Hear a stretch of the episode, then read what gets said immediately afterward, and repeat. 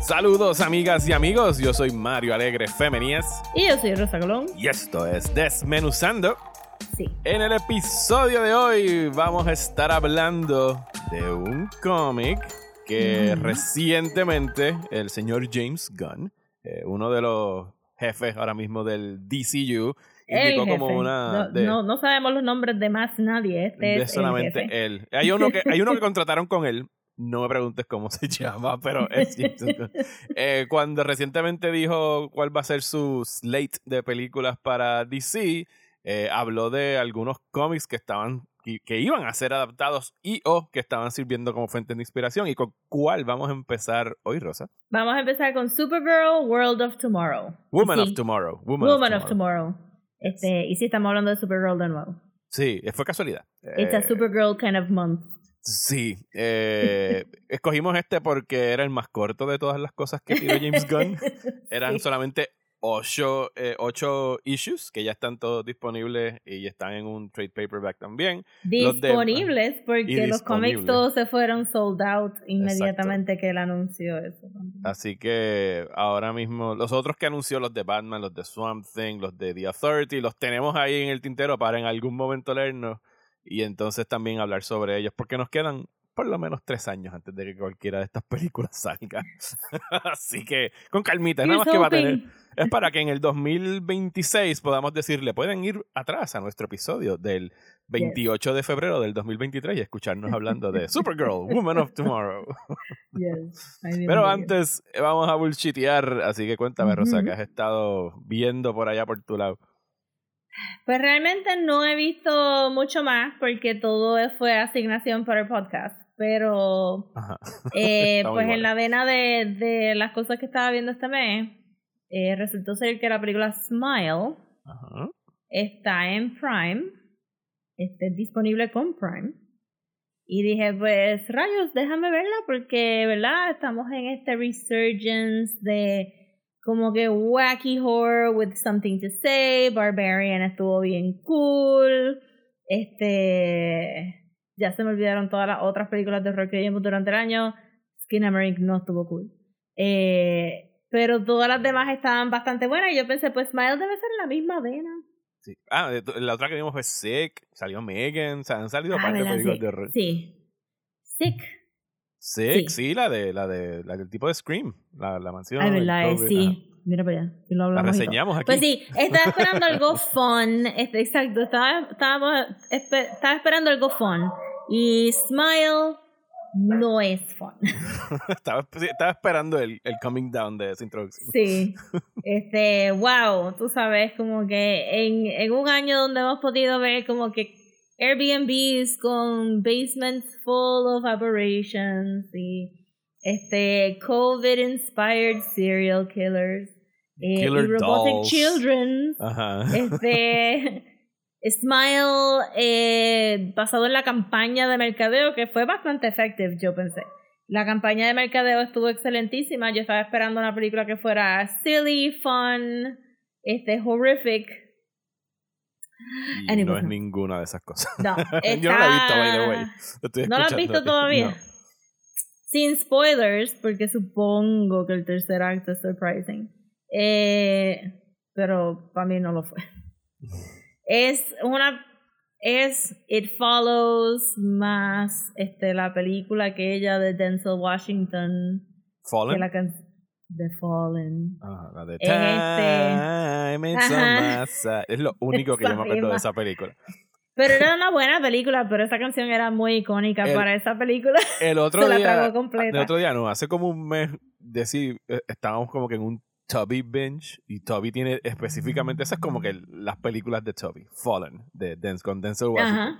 Y la puso como que para acostarse a dormir a las 9 de la mañana. Y yo entré al cuarto y la vi que la estaba viendo y yo empecé a cantar. "Tan", Porque es de lo único que me acuerdo de esa película. Es yo que, creo que era, era como que eh, un serial buena. killer virus, como que se pasaba de persona en persona. Era un La- demonio que se pasaba de persona en persona, pero era a base de touch. So no Ah, era muy difícil. Este, pero ajá, el, la cancioncita era lo que te decía como, "Jaja, this person is possessed". Pues tiene de eso, es un poquito de It Follows, es un poquito de Fallen, es un poquito...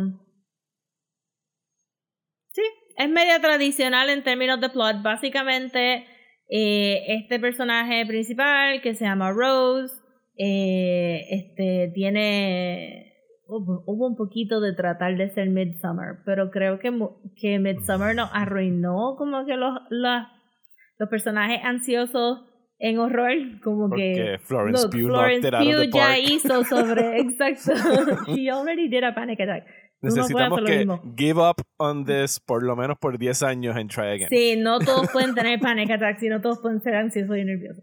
Exacto, so básicamente esta muchacha Rose está viviendo con un trauma infantil y, y es una therapist que trabaja en un emergency wing de un psychiatric hospital y entra entra esta muchacha que claramente está super disturbed, está hablando de incoherencias que luego van a ser key plot points y entonces Rose la atiende y pues tienes una escena ahí, ahí es donde arranca la película. Y te dan como con unos poquitos de hints de que Rose no está very stable para ser un therapist, como que este un, un attachment anormal a las personas que entran a esta sala porque les dice pacientes a pesar de que son personas que ella está viendo por primera vez por cinco minutos porque es una sala de emergencia, no es como que tu oficina de tratamiento. La gente, todos los personajes eran como que assholeish, como los personajes de Babadook. okay. Pero más unlikable y y entonces, pues, como que si has visto muchas películas de horror, pues estás catching los tropes, ¿verdad? Y lo trataron de hacer creepy, it did not come off as creepy. Hay un par de jump scares que eventualmente you just shrug off, como que, bueno, okay, well, that was a jump scare, it's fine. Este, y el final did not deliver what was promised. Y fue todo bien random. Siento que también en el segundo acto el director se recordó que maybe esto se supone que fuera un artsy horror movie y empezó a incluir como que muchos shots de cámara que yo dije, mano, ¿qué harían las películas de horror hoy en día si no pudieran coger ese crane y virar la cámara boca abajo para que todo se vea como que otherworldly? Sí, el crane boca abajo es el drone para los documentales. What, we, what would we do without it hoy en día? Y pues, pero las usó demasiado y de momento en el tercer acto no se recordó que habían esos shots. Y había muchas cositas así como que, qué sé yo. Yo sé que esto es nitpicking, pero me, me causa mucho estrés que yo esté viendo una película de horror y que alguien vaya a una casa abandonada y que traten de prender la luz. Like my friend. Why would you think que habría luz Why would you think? Alguien tiene que conectar la luz. La luz no lleva conectada desde hace 30 años cuando tú te fuiste de esta jodida casa. Como que it's stupid. Y es claramente que la actriz no tiene nada que hacer, so she has to make it up. Let me try on the light. Este, eso sí, estaba bien flojita, estaba bien flojita y no tiene no tiene el fun factor de porque podría ser floja y tener fun factor y yo lo hubiera perdonado y me sorprendió mucho porque hace rato que estoy siempre viendo cosas y buscándole el positive side a esto, como que, ah, it wasn't that great, pero por lo menos tenía esto. Pero de verdad que aquí no pude encontrar mucho.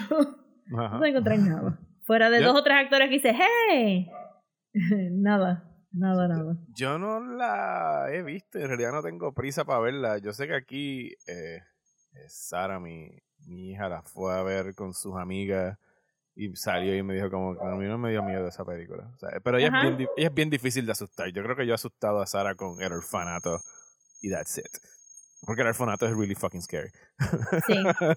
y, y, fue específicamente con un jump scare del orfanato. Y si han visto el orfanato saben cuál es. Eh, pero. Sí, no.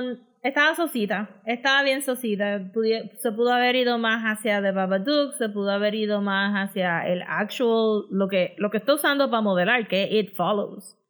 Este, se pudo haber ido más para el lado de Happy Death Day o de Barbarian. Tiene tanta, ahora mismo hay tantas avenidas para tu hacer horror que tú decir como que no, this is straight up seriously. Este, ¿tú sabes qué? Estaba tan mala como Antlers, ahora que lo pienso.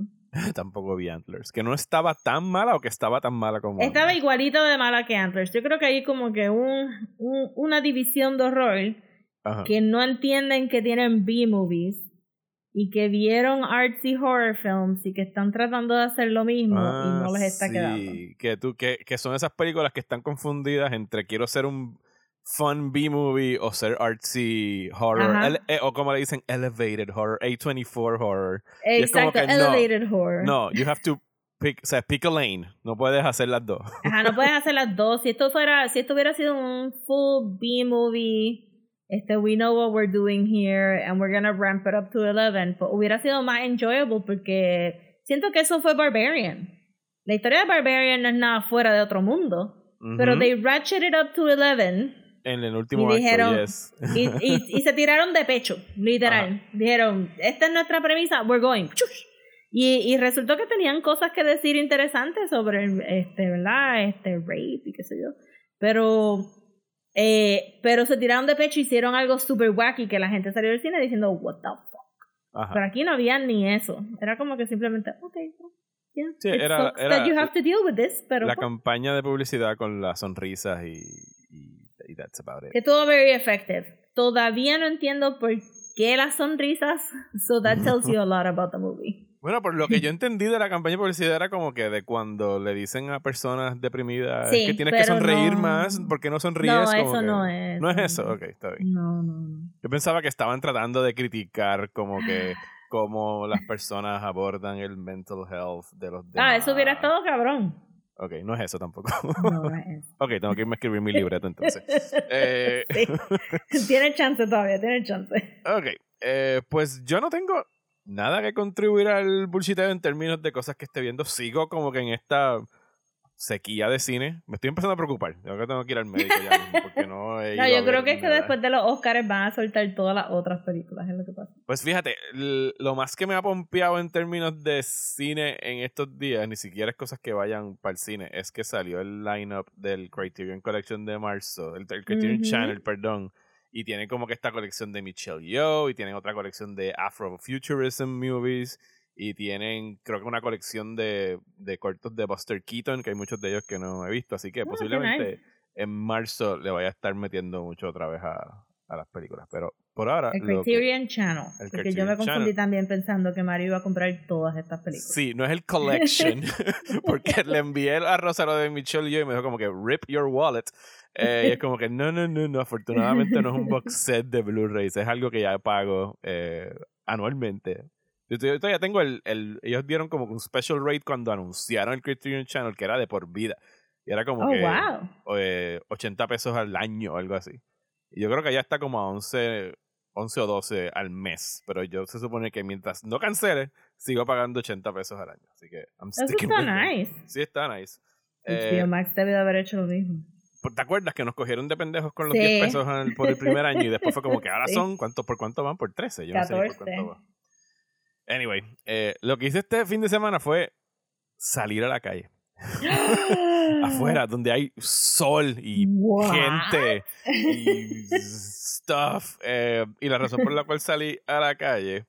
eh, si- Porque si- necesita vitamina D y todo el mundo debería de salir por lo menos una vez en semana D. for mental health. Sure, sure, estoy, estoy, estoy, estoy encaminado a eso. Eh, Lo que pasa es que aquí eh, Daniel coge clases de, de arte en el viejo San Juan todos los sábados.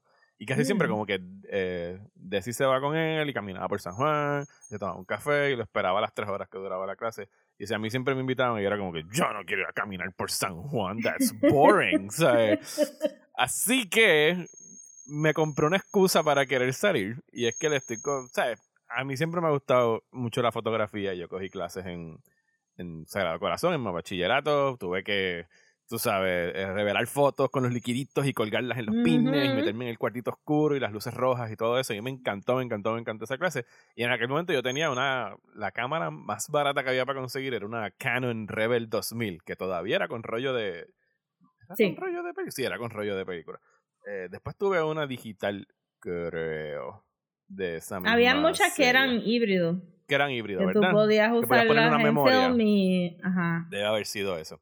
Eh, pero sí, desde entonces no había tenido. Porque después, o sea, eso fue 2003, 2004. Después me compré como que una cámara digital y ahí nos quedamos digitales forever y después los teléfonos podían tomar fotos y uno decía, ¿para qué carajo quieres una cámara? Si tu teléfono tiene una foto. Y yo siempre le decía aquí a Sara como que, bueno, pues eso es un teléfono, no es una cámara, por más que Apple quiera decir que este nuevo lente está bien cabrón. ¿Sabes? Cuando tú, when you blow up the picture en la computadora, it looks like shit. Usualmente. Así que, eh, por culpa del algoritmo de YouTube, me imagino que a algo yo le di en algún momento sobre cámaras, me empezó a tirar videos de cámaras y cámaras y cámaras. y a principios, a finales del año pasado, Realmente no este tiene paréntesis, pero no tiene ni que buscarlo. ¿Te escucharon hablando de cámaras por el teléfono? Posiblemente me escucharon como que, ah, las cámaras. Yo dije cámaras, dije cámaras. Eh, y me tiraron, empezaron a tirar videos de cámaras. Y ya, mira qué cool, porque hace tiempo que no buscaba videos de cámaras. Y encontré esta, que como que era la más que recomendaban, que era la Fujifilm X100V, X100V, que era como que la cámara que estaba, que había salido hace tres años. Salió como que creo que el primer año de la pandemia y se vendió muy bien, pero que había ramped up en venta en los últimos meses por culpa de TikTok. Porque alguien en TikTok dijo que esta era la cámara más cabrona. Y da la casualidad que coincidió cuando yo quise empezar a buscar una fucking cámara. Of course, siempre. Claro. Hasta que finalmente conseguí una y me llegó, así que salí a fiebrar con ella y ya, o sea, decir está de pláceme, porque es como que uno tiene que decir, ¿me quieres ir a blank? ¿Sabes? Como que X pueblo a tomar fotos. Yo, sí. O sea, y yo, o sea, es como que tú te puedes meter a todas las tiendas que te dé la gana, tú me dejas solo en la placita, yo me entretengo como que buscando ángulos y buscando sombras y buscando cosas. Y en realidad uno estoy disfrutando un montón, como que tener esa... Yo sé que tú me dijiste, María, no necesitas una excusa para salir afuera. Y yo como que sí, pero ahora tengo una motivación. Porque después llego y pongo mis fotos y uso el programa de Lightroom de, de Adobe. Y entonces puedo como que jugar con los colores y qué sé yo. Así que sí, le estoy, estoy haciendo actividad afuera de las cuatro paredes de mi casa. Eh, y ahora es como que ya le dije a decir como que a, qué pueblo vamos este fin de semana. Así que en algún sitio me, me, tiraré a tomar fotos. Si quieren ver las fotos que he tomado, tú viste algunas que tomé, están en, en, mi cuenta de, de, Instagram. Así que estoy ahí de amateur photographer eh, tomando, no landscapes, pero eh, street photography que le dicen. Ese es el hashtag, street photography. Sí, street photography yo creo que es la que... estoy tratando de, todavía estoy tratando de ver cómo funcionan los los do's and don'ts y los protocolos de street photography, porque a veces tú decías como que, ah, mira, esa persona sería un, como un nítido subject para la no foto. Puedes tomarle eh, a la gente. Eh, pero bueno, si están en un área pública se las puedes tomar.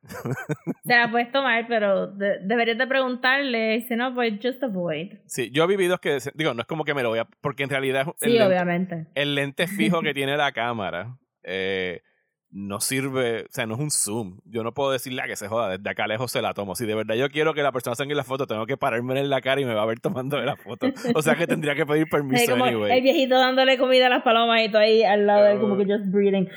No, no, nada más le estoy tomando una foto a la paloma, usted no sale.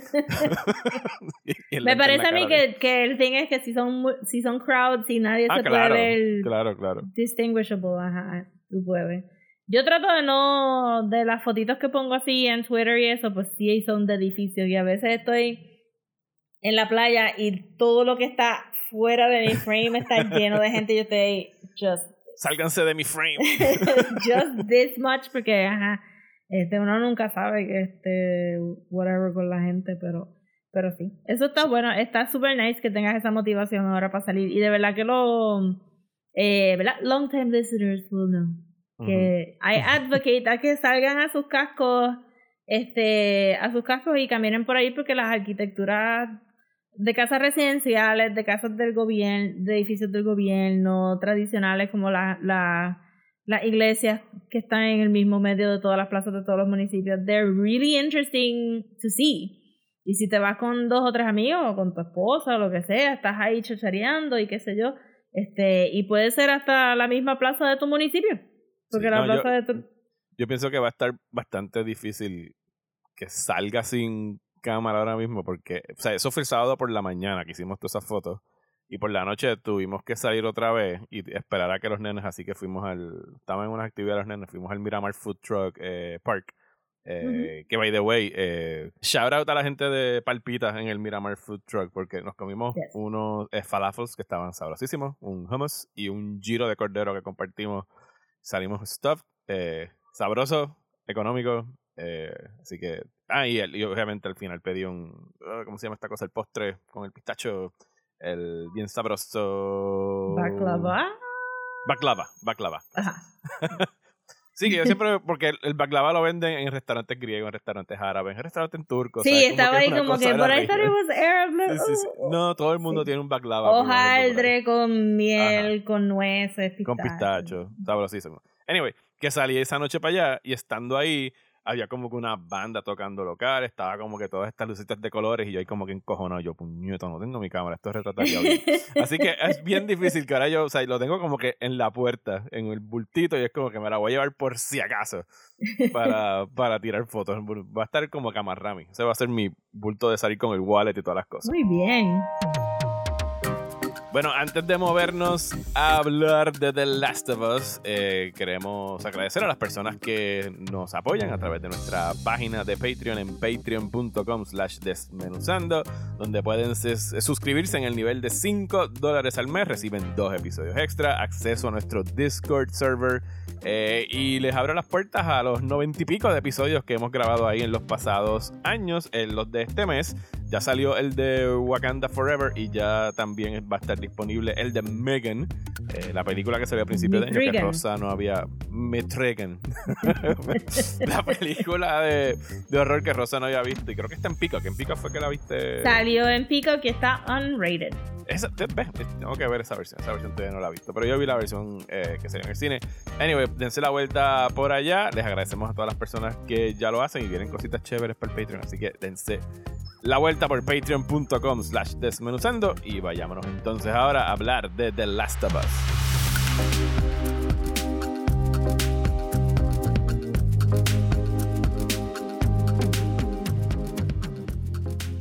Hice un sobbing sound cuando mencionaste Last of Us because it's a sobbing show.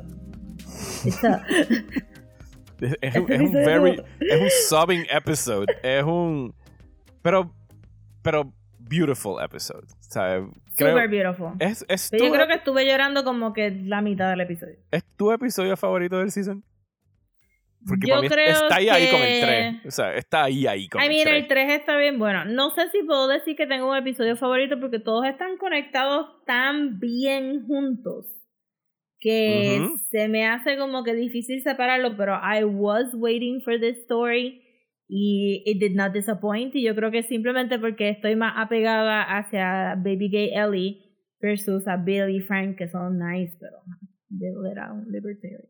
Este pues que este yo creo que sería mi, mi top episode. Eh, y me gustó la manera que lo... Me gustó todo, todo, o sea, me ha gustado todos los episodios y no le puedo encontrar muchas fallas fuera de que después vamos a hablar maybe de la política del show. Pero, y aquí tuvimos par de discusiones de políticas también que estaba como de, ok, bueno, está bien. Este, pero, pero la manera que continuaron la historia de Joel y que la transición fuera Ellie abriendo la puerta y entonces estuviéramos para atrás. Eso le quedó precioso y, y una super fluid way de incorporar ese flashback que sabíamos que veníamos, pero no estaba muy clara en cómo lo iban a incorporar. Ni este, cuándo. O sea, como que, que, que iban a usar de excusa para go back to that moment. Ajá, pero todo quedó bello y obviamente sabemos que Joel no se va a morir en ese basement. pero este la manera de que tú sí estás dudando de como que qué va a hacer Ellie, como que se va a quedar, se va a ir y de momento hacemos este flashback y conocemos esta vida que que que maybe maybe alguna gente pensaba que nunca íbamos a ver, porque sí hay mucha gente que no sabe nada del juego, no saben de este DLC que fue bastante yo diría que el DLC fue bastante controversial cuando salió. Yo creo que nadie, yo no creo que en todo The Last of Us se menciona, corríame si estoy mal, pero me parece que en el juego 1 no se menciona la sexualidad de Ellie. No, no. So que este all. DLC fue bastante shocking cuando salió, de como que, gotcha, Ujú. you were playing a game with a gay girl all this time. Oh no, this game sucks, dijeron oh, millones Oh, de sí, como que, "I'll burn it. Este. I've been tainted by the gayness. no, no, they have forced me to empathize with Se fueron a chequear al otro día en el médico a ver si te habían contagiado. Have I gotten the gay? Do I have homosexual cuties on me? Exacto. So que, que fue bastante controversial y la manera que lo incorporaron en el show quedó tan y tan y tan linda y Storm Reed se comió el papel de Riley. Eh, sí, sí, a todo lo que has dicho. Eh, algo, algo, que quería mencionar antes de seguir hablando. El episodio fue dirigido por Lisa Johnson y la cinematógrafa fue eh, Senia Cereda. Yo había visto de ella una película es de alguna parte de Eastern Europe que se llama Beanpole y también fue cinematógrafo en, Chernobyl. Así que está cool como que Craig Mason ah, está como que cogiendo a la gente que, que, le gustó. Y alguien como que señaló ayer en mi, en mi timeline de Twitter como que Last of Us ha tenido ya en un season más mujeres directoras que de Game of Thrones en ocho años. creo, que, creo, que, hubo otra directora para el episodio 3 también creo que fue una mujer, si mal no recuerdo, pero no me citen. Pero sí, este episodio es eh, narrativamente precioso. Eh, en términos de escritura está precioso. Visualmente es hermoso. Creo que era el, también es el shift que necesitábamos, porque la serie ya se estaba poniendo bastante colorless por el invierno. Ajá, sí, era todo white y black y gray y, brown. Y aquí teníamos todos estos estallidos de color dentro del shopping mall, porque, pues, o sea, el hecho de que yo pensaba de verdad que iban a. Solamente el episodio iba a ser el flashback y ya. No nos iban a decir por qué ni, ni nada por el estilo. o sea, eso normalmente estaban como que para joder poner el público y dejarlos en suspenso una semana más de que si Joel estaba vivo o muerto. Simplemente nos iban a dar el flashback y ya, pero no encontraron una muy buena manera de amarrarlo en ese momento de que Ellie tiene que. que Joel le dice, vete, déjame aquí morir, como que tienes que llegar al norte. Y ella se acuerda, o sea, tenemos este regreso al pasado donde tenemos a Ellie escuchando su Walkman. Una pregunta del Walkman. ¿Tú no piensas que es weird que tenga un Walkman y un Discman? No, yo me imaginaría que los cassettes sobrevivieron más que los discos.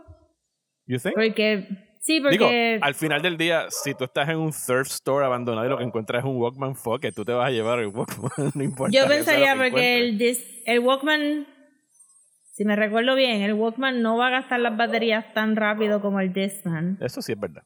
El Walkman no hace skip como infamously los Discmans hacían. Discman era una mierda, en verdad. Los Discmans eran una mierda. Yo, I would bet money en que hay más Discmans dañados y jodidos que, el Walkman.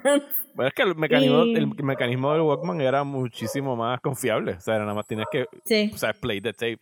El otro, yo me acuerdo cuando ya eh, Sony empezó a sacar los Sportsmen, porque esos te, aseguraban que iban a tener un mejor grip. Sí, y el porque tenía el click. ajá, ajá el click para el no, whatever. Y también pienso que para el 2003, que todavía no estábamos en el cassette resurgence que estamos ahora, pero, pero eso quiere decir que los thrift stores tendrían más chance de que hubieran cassettes viejos que, que CDs viejos. Porque los CD yo pienso que la gente los bota. Sí. Pero los cassettes, para cuando tú cambiaste de cassette a CD, yo creo que los cassettes los regalaban para el frente. Porque yo regalé mis cassettes para el frente. Yo dije, ah, tú todavía escuchas cassettes, pues coge los míos. Yo no los boté. Pero los CDs, digo, los CDs todavía están aquí en el closet. Pero siento que la gente siente que los CDs son más disposable que, que los cassettes. Sí.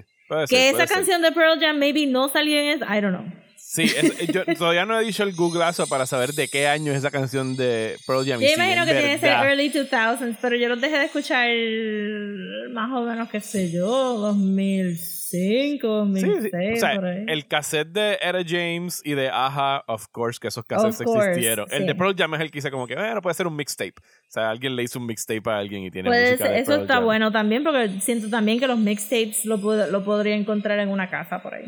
Sí. Pero nada, Ellie está entrenando en Fedra, le, el, su, su, ¿cómo se llama? Su CEO o su, su oficial le dice como que, mira, tú eres una líder, tú no estás aquí para estar cogiendo órdenes, te queremos ahí al frente en the front, eh, ya no tienes las malas influencias de la niña esa, porque no le dicen nombre, creo que, o le dicen Riley en algún momento, el, el CEO se lo menciona por nombre, no me acuerdo. Yo creo que el CEO sí, la bully no. Sí, eh, pero nada, Ellie está sola en su cuarto eh, y de repente regresa Riley. que no la había visto hace meses, diciéndole que se unió a los Fireflies, que van a estar tratando de liberar el QZ y que le tiene una sorpresa y se la lleva al shopping mall. Y es una. Yo no, nunca jugué el DLC. Yo después le pregunté a Daniel aquí cuán fiel era la, la es bastante fiel de lo que, yo vi. Bastante fiel, me dicen que sí, incluso hasta cómo termina. Pero de las cosas chulas del episodio, la reacción de Bella Ramsey. Ah, bueno, pero paréntesis, porque fue un DLC y fue un cómic. Ah, fue un cómic también. Fue un official comic, el, el official comic, eh, rayos, que lo dibujó. Ponle ahí pausa. Dale. porque realmente Last of Us no ha hecho casi nada de cómics. No ha hecho cómics, punto. Ok. eh, Exacto, déjame ver, está aquí en Amazon, déjame abrir Amazon. So, el, el cómic se llama Last, The Last of Us American Dreams, igual que el DLC. Y está este dibujado y, y adaptado para cómic eh, de la historia de Neil Druckmann por Faith Aaron Hicks, que es una super, super, super, super, super, super artista de cómics. And I'm very much a fan. Dije súper. Esto es un official comic. So, el arte de ella salió en el artbook de The Last of Us. Ella, este, actually creo que no había tenido permiso de vender las páginas como tal, como arte original hasta ahora. So, cuando empezó la serie, ella puso su sale de las páginas originales del cómic y y este habla de la relación de Riley y, y Ellie hasta antes del DLC. Ok. Y entonces sigue el, el DLC sigue la historia normal. Eh, creo que eran dos issues nada más, dos o tres issues nada más lo que tocaron. No sabía del cómic, eh, pero qué nice. Eh, pero anyway, las chicas llegan al shopping mall, el, Riley le habla de que va a tener The Five Wonders of them all, como que las cinco cosas que, que las va a sorprender. Pero fueron six porque Ali se emocionó tanto con el escalator. la, reacción de Bella Ramsey al escalator ah, de, es una, digo, las reacciones de Bella Ramsey a todo en este episodio. Sí, de o sea, por favor, denle un Emmy, eh, please, como que ya. Eh, pero sí la lleva ahí, se vacilan el, el lingerie store, como que who the fuck will wear this, esto no se ve cómodo. Eh, pero como que ahí, o sea, las miradas entre ellas todo el episodio, como que hay un flirting y como que una cosita entre ellas dos. Las montan en el carrusel. O sea, a mí la o sea, yo no sé cuándo tú empezaste a llorar. Eh, a mí se me empezaron a aguar los ojos en el carrusel, cuando ponen la musiquita y la pero, pero yo estoy llorando todo, todo el mall todo el mall completo. y la, la cara de, de, Ellie viéndola a ella como que. Era full romantic movie, bello. con la luz está súper cálida en el carrusel. Y después pasamos al, al neon glow del arcade, todo violeta y estos hues preciosos que estaban retratando. Jugaron Mortal Kombat 2. Vi unas quejas online de que ese momento en el DLC es como que alguien interpretó, a mí no me molestó y pienso que quedó brutal anyway, pero como que alguien interpretó que el que hayan puesto Mortal Kombat como Mortal Kombat es de Warner Brothers, Warner Brothers HBO, quiero que me metan ahí, porque la, la escena en el juego, que después la busqué en YouTube, la máquina no funciona. Y entonces Ellie como que cierra los ojos y se imagina que está jugando y Riley le está contando, ahora estamos peleando y te estoy haciendo y te estoy haciendo lo otro. Y como que mientras... Eso no va a traducir en televisión. No, traduce en televisión. Pero, o sea, en el juego queda brutal porque ella cierra los ojos y you, o sea, tú empiezas a ver como que el glow de la pantalla en su cara y cuando abre los ojos pues se va el glow porque todo es imaginario. O sea, que es un momento que sí, es bien bonito en el juego. Acá yo no en ningún momento pensé como que, ah, me están metiendo un anuncio de Mortal Kombat 2 en mi juego. No, yo tampoco, yo no, no. Fíjate, se me había hasta olvidado que era maybe de Warners a pesar de que la película salió. Exactamente. en HBO. No, yo siento que eso quedó bien chulo y eh, también había otra cosa del DLC de que el photo booth no funciona, ellas no sacan una copia de las fotitos y aquí lo arreglaron también. Siento que, que estaban ramping up un poquito más el they're happy. Ajá. Because they're not going to be happy. Let them be happy. Let them be happy. Y actually me gustó mucho que ella, que Ellie tenga una copia de las fotitos de Riley. A pesar de que el, de que el photo paper esté todo chavado y que no salieron bien. Este, pero por lo menos la tiene. Sí, está todo faded, o sea, está faded la imagen. Que me imagino que en algún momento la van a traer de vuelta. That, that, picture is coming back en algún momento de la yo serie. Pensaría, yo pensaría, hubo para el, este, obviamente todavía no, no he visto full el, el este, segundo juego, pero ajá, este, el cassette de Take On Me de ajá, me parece que Ellie lo canta en el segundo juego. En el segundo juego ella canta Take On Me en guitarra. Yes. Esa es una de las escenas. So que me imagino que si ya están haciendo todos estos paralelos de Arce, pues eh, cuando eventualmente tenga una casita vamos a ver esa foto en algún lado, for sure. Probablemente. Eh, ahí cuando están en el arcade es que recibimos el primer eh, recordatorio de que somebody's going to die, cuando nos enseñan al, al infected que está eh, tirado más abajo en, en el mall. Sí, que no nos han dicho mucho tampoco, pero parecería que este infected se iba a morir. ¿Verdad? Estaba como que en las últimas. Porque estaba... Pegado Tenía el mismo patrón a la pared que del, del infected que Tess encuentra en el primer episodio. Yeah. Ahí después de eso es que ellos van a. Que, que Eli cree que le van a hacer tacos bien y luces como que no, loca, no, no es para Nena, no. eh, pero ahí es que ve las bombas que tiene eh, Riley, porque resulta que ya ese era su post. Ahí es que estaba ella vigilando para los Fireflies. Se pelean. Eh, entonces después. Sí, en, este, en este lado, pues porque Ellie no ha visto el mundo fuera del QC y porque ha estado en una institución de Fedra todo el tiempo. Y porque ha estado sola todo el tiempo. Sí, está indoctrinada por Fedra. Yo no sé si indoctrinada, porque indoctrinada sería que no es rebelde y no, no estaba siguiendo las instrucciones tampoco de Fedra. Ella es como que, ajá. Pero por lo menos estaba, estaba obviamente parcializada con Fedra en contra sí, de Sí, definitivo, como que bueno, esto es lo que yo conozco, so voy a defender lo que yo conozco versus lo que yo no conozco. Y entonces me gustó mucho que, que Riley, me parece que Riley es dos años mayor que Ellie.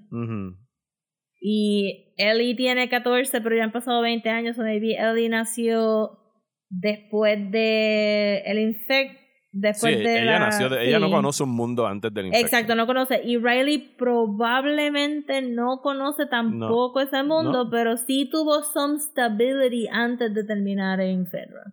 Uh So que creo que, ajá, porque ella lo habla de que ella tuvo familia, de que tuvo una conexión a alguien, that she mattered to somebody. Ellie no tuvo eso y eso es lo único que la divide fuera de, de la retórica que ellas mismas lo dicen como que, no, tú estás hablando propaganda, no, tú estás hablando propaganda. Pero no se sentía como que ninguna de las dos estaba bien metida en ninguna de las dos retóricas. no, son, porque son dos jovencitas tratando de encontrar su espacio en el mundo y entender en qué es lo que, por qué es que van a luchar.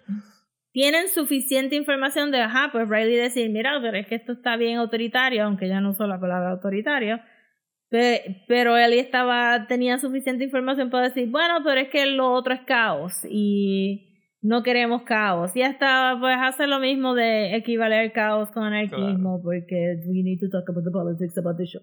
Pero este... Bueno, y que Riley también, ahí está también metido el tema de eh, quizás el ángulo racial, porque le dice, sí, tú vas a estar bien en Fedra, yo voy a estar limpiando toilets. Sí, me, me sentí como que, mm, ok, el eso era asiático, pero that doesn't mean anything al final del día. No. Sí. Hubo como que hay un red flag de white supremacy en el Boston QC. Por supuesto, porque es Boston. Eso es lo que iba a decir. it's still Boston. It's still Boston. Este, que estuvo bien interesante, pero la, la realidad es que no había mucho futuro para Riley en este QC y yo no sé si hubiera habido tampoco ningún futuro para Ellie. Yo creo que el, el officer estaba como que tratando de, de empujarlo a un lugar que ella no iba a llegar si se quedaba dentro del Boston QC. Pero la realidad es que ajá, ninguna de las dos estaba muy metida en sus retóricas y las conversaciones de de política realmente eran conversaciones de we don't, we don't belong anywhere. eh, anyway, Ellie reflexiona, regresa a donde está. Eh, no, Riley, le da el segundo libro de los puns. Ah, el, libro que ella saca después. Pero ese es el libro con el que ella anda después con Joel en el Sí, porque ella lo mete en la mochila. Ajá. El, el volume 1 estaba en el bedside table en ah, ok, ok. Sí, Volume 2 de los puns. Yo podría tener Realmente, sí, yo creo que eso fue tan...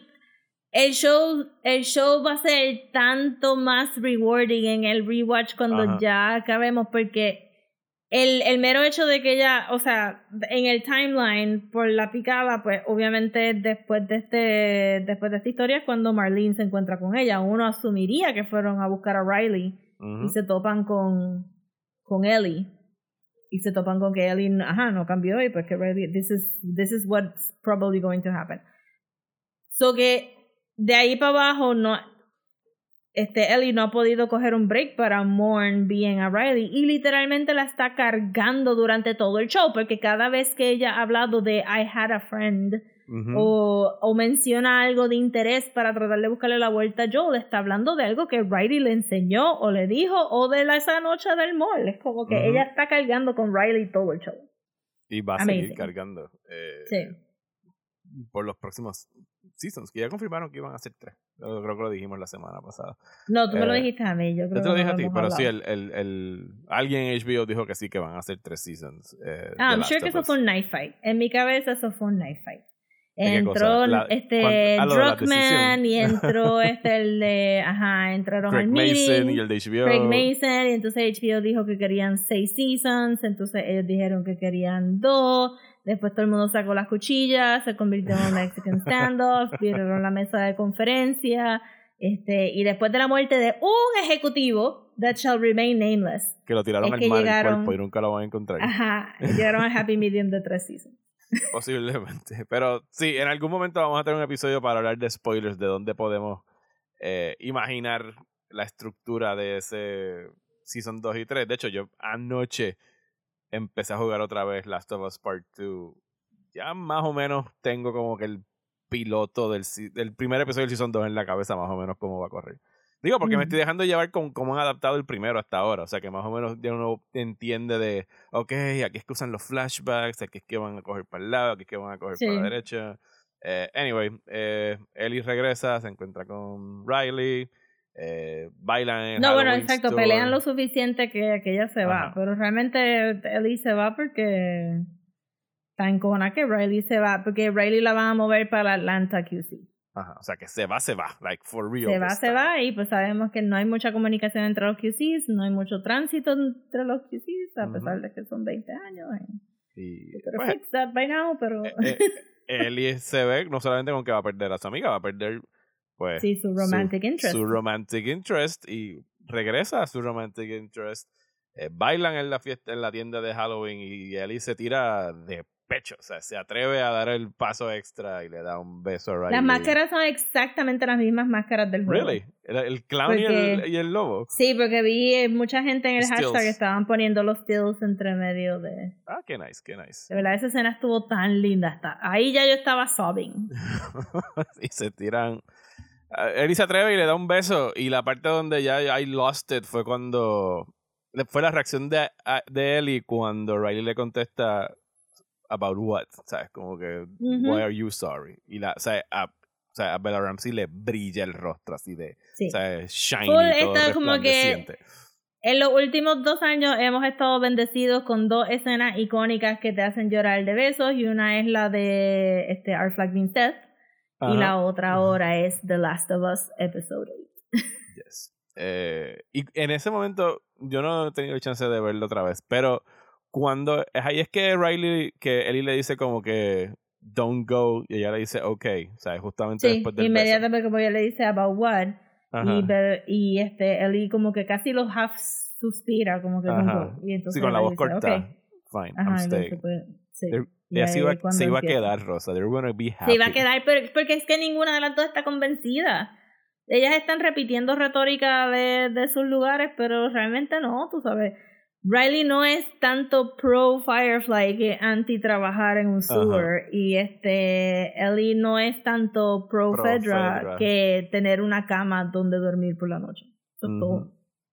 Y, y, y, pudieron estar juntas y pues por supuesto llegó el infecte, la mordió a los dos y pues lágrimas. La reacción de las dos estuvo excelente y ya, ya han hecho un par de think pieces creo en Twitter, un par de threads hablando de ajá, este, los dos niveles de acceptance porque este Ellie no ha visto a nadie muerto so far. Y lo menciona, creo, cuando ven al tipo que está muerto por, por suicidio de pastillas y, y alcohol. Y, alcohol que ellas beben después. Yo no hubiera... Yo no hubiese cogido esa botella tampoco. Ni limpian la botella. Es como que, no, you guys.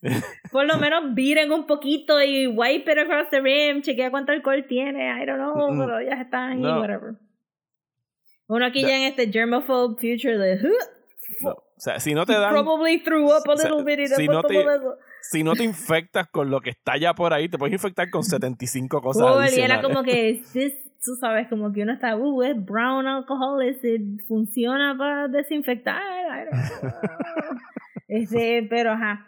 Eh, que, que el momento entonces, el, el grito visceral que tira Ellie cuando ve que está mordida y de momento otro, o el, el encojonamiento de que Riley está mordida también, pero Riley está tan chill porque ella había toda su familia morir claramente. Sí, she has seen death. Eh, Ellie está encabronada, Riley está en acceptance y depresión, y se dan su abracito y ella dice como, mira, todos nos vamos a morir, solo algunos vamos a morir más rápido que otros.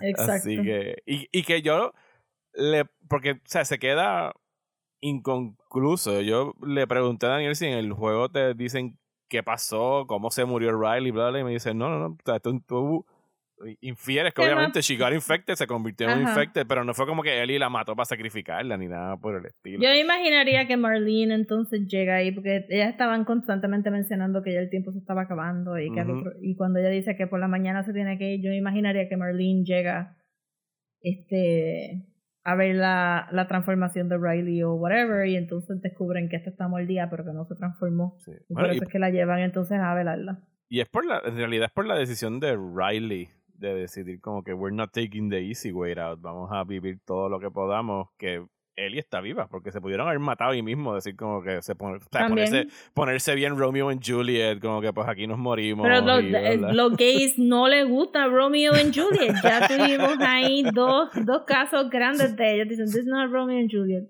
Y Riley dice lo mismo, como que I don't like, I don't like the first option anymore. We're staying, we're gonna be poetic and shit and lose our minds. Bueno, eso es lo que hace en, el episodio 3. Es un Romeo Sí, por eso que lo digo, sí, que él no, pero él literalmente lo dice. This is not the Romeo and Juliet ending. Este, pero sí, cada, cada pareja decidió cómo iba a, a tomar eh, su decisión de cómo controlar. Yo si nos dejamos llevar por el nene, este, el nene de Kansas City, este, Riley se puede hasta transformar mientras está abrazando este, a Ellie quietecita, porque parece que los infected como que necesitan un, un jolt. Depende, según me explicaron acá, como que depende de dónde te muerdan, es la rapidez con la que te infecta. O sea, si te muerden en el cuello o algo así, estás como que jodido en una hora, si es por el Pero ese tarda una noche completa, eso es como que, pues sí. Eh, o, o es posible que Marlene las haya encontrado a las dos bien y que simplemente se las haya, sabes, como que no es que necesitan una razón para no matar a Ellie on site. Ajá. yo imaginaría que, que Riley se, se convirtió y entonces Ellie no, y Ellie estaba como que perdida en el mall, este, viendo a ver qué hace con, con Riley cuando llega Marlene. Como, como, yo no jugué el DLC, yo en un momento me imaginé lo peor y dije, bueno, esto es Last of Us. tiene que hurt más de lo que sea sobrehumanamente posible. Y yo dije, bueno, a lo mejor se van a tirar algo como en The Mist, que se deciden pegar un tiro y resulta que nada más hay una bala y después Ellie se queda sin balas para matarse y por eso es que Ellie está viva. Ah, pues yo pensé que nada más había una bala en el de esto, pero no. pero no. It could have been worse, guys. It could have been worse. It could have been so worse. Este, yo no jugué el DLC, pero vi cantitos del DLC y me recuerdo haber estado bien impresionada con la dinámica del photo booth. Eh, porque te obliga a hacer un romantic photo antes de seguir el juego.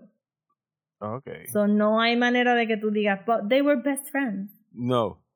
No. es como que, obligando y, a ser Y tenías todas las opciones y tú podías clicar todas las opciones, y, pero el juego no va a progresar hasta que tú aceptes que hay un romance entre estas dos nenas.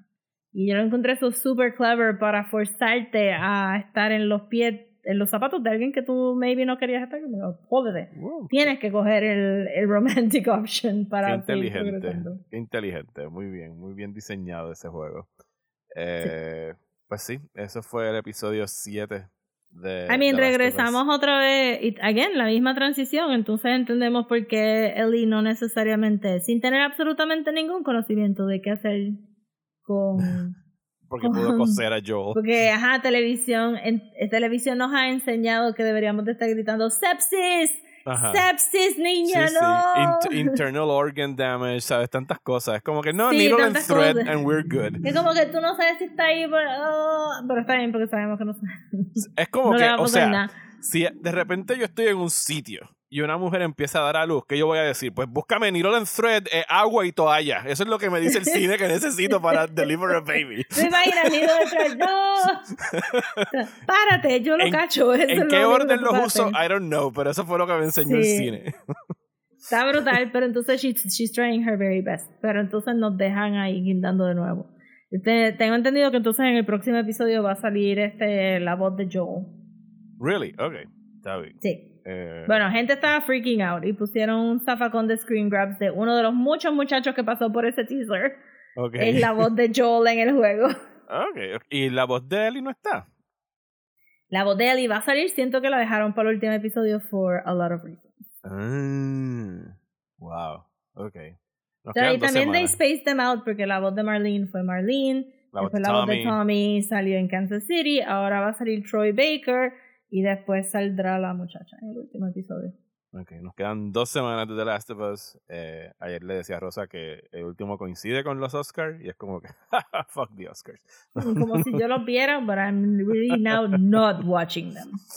Ok, pasemos entonces ahora a hablar de Supergirl, Woman of Tomorrow.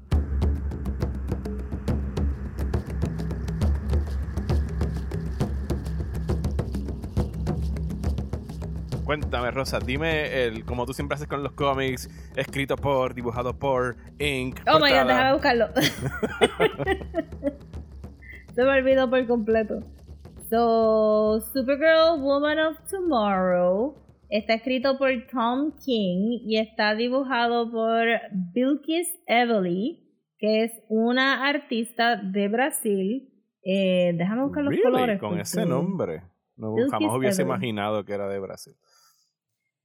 I mean, you never know, you know. No, no, sí, obvio.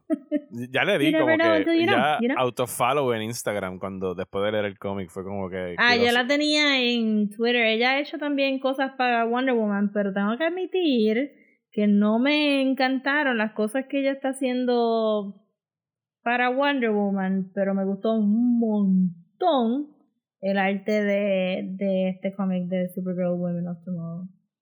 No ver si puedo encontrar. No sé por qué los colorists no están tan fácil de encontrar, pero este está bien. Ella, ella lo puso en su Instagram, pero está bien, ¿sabes? Sí, el colorist está brutal. Honestamente, el arte y la combinación del colorist está fenomenal. No sé si con otro colorist no estaría tan enchanted con el arte de ella, pero el colorist está absurdo. A ver si sale acá. Ponle ahí, déjame entrar a ver. Déjame entrar al cómic. Colorist, Matthew, Matthews Lop- López, pero con S, López. López. Yes. Y el letter es Clayton Cowles. El letter estaba fine. Yes. Eh, El, el colorist está fenomenal. El arte estaba increíble. Eh, antes de entrar al, al ¿qué quieres hacer? History of Supergirl, para que entiendan que Sí, esto sí, es sí, bastante... todo eso. Empieza por el historia. Digo, obviamente ya nos escucharon al principio. Estamos hablando de esto porque James Gunn dijo que este es el cómic que iban a adaptar para hacer la película de Supergirl. Sí. que está en sus... Estoy... La historia me gustó, pero estoy como que, uff, ¿qué James Gunn está sacando de esta cómic? I'm worried. Eso lo vamos a hablar al final de la discusión. Sí. Vamos a tratar de especular qué fue lo que le llamó la atención a James Gunn de este... Digo, recuerden que no la va a dirigir él. Es algo que No, le gustó, así que yo preferiría que trajeran a esta serie un women director. Yo pienso que le daría un nice touch a esta historia. Sí, es bien feminine todo el flow a este. So, Supergirl salió en 1959. Ajá. Es uno de los personajes derivados de, de Superman. Eh, Superboy me parece que salió primero. Esto es importante porque por la demanda que tuvieron los nietos de Siegel y Schuster, que Ajá. DC trató de de decir que todos los personajes derivados de Superman no eran parte del original. Sí, tu cara, ajá. Pues, y que por tantísimos años no pudieron imprimir la palabra Superboy mientras esto se debatía en corte. El cómic tiene crédito de Superman was made by and all characters derived by a este, agreement with the Jerry. Todo eso está en el cómic. Ajá, en, la primera página.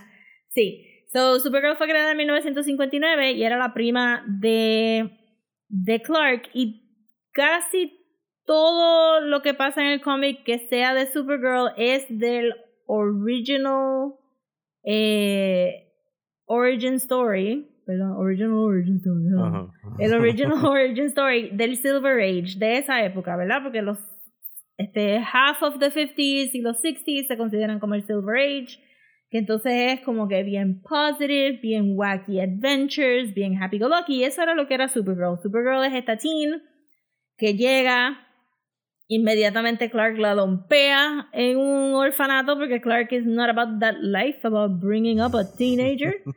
He's a man of action.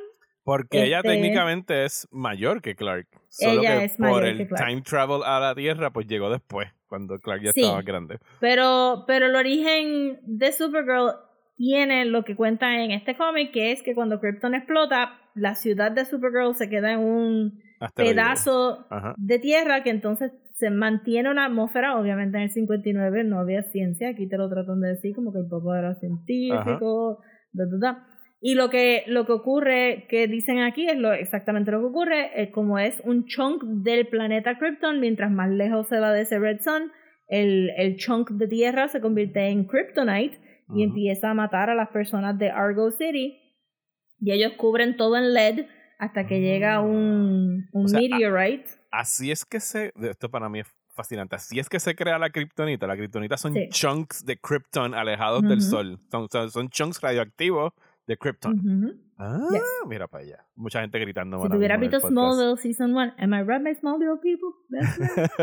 este, no, yo vi un episodio de la serie de Supergirl del CW donde están en Argo City, right? Como que ellos regresan a una cosa. Lo que pasa es que no, no es Argo City, es este el miniaturized city que tiene Superman en una botella. Ah, ok, ok, ok. Yes, ese, ese sí lo conozco. eso lo vi en, en algún cómic yo vi eso sí, en todos cómics él siempre lo tenía, él decía y la miraba y decía, ay, algún día voy a voy a este ponerlo full size, pero we all know que eso, todos eran empty promises, empty promises del Silver Age Superman que nunca le dedicó ni un chinchín para sacar a esa pobre gente del y en All Star Superman sale esta ciudad, se me olvida, vamos a ver cómo ahora. Yo tenía este Argo City es la de Supergirl. Este, estoy segura lo voy a chequear. Sí, Argo City me acuerdo porque lo leí anoche en el cómic. Este, ok, pues Super City in a Bottle, Superman. Candor es la ciudad en la botella. En la serie de Supergirl ella podía visitar Candor, que es parte de, de Krypton. Y si te recuerdas, en Superman and Lois, pues, they have the twins there porque she would die. Este, si lo ah, tuviera en el otro lado. Pues Argo City, ajá, pues ellos pusieron el LED, caen esos meteoritos, la gente se empieza a morir de, de kryptonite poisoning y entonces este es que Supergirl suelta, ¿verdad? La pone en el rocket y llega. Por eso es que ella es una teen todavía versus Clark, entonces por los wormhole science, I don't know, some shit like that. Eh, y entonces, pues, ese es el, el, origen. Ella llega a la Tierra, Clark no, brega, no sabe bregar con ella, le dice, no puedes salir, So, por varios años este Supergirl no podía demostrar sus poderes y ella lo adopta a una pareja que se llama los Danvers y ella vive una vida como Linda Danvers en un typical 60s traditional house, household. Este, hasta que por fin Superman dice, ok, ok, ok, puedes ayudarme, it's fine, it's fine, it's fine. Eh, y entonces, pues todos los otros cast of characters que salen aquí, eh, Crypto y Comet, son parte del Silver Age wackiness, este, que entonces Supergirl caiga. Mencionaron al mono, se me olvida cuál es el, el Super Monkey. Sí, yo me sorprendí con, con Comet. O sea, yo no tenía. Yo, sabía, yo sabía de Crypto, no sabía nada de Comet. O sea, nunca había visto el caballo este con una capa. Ever in my life.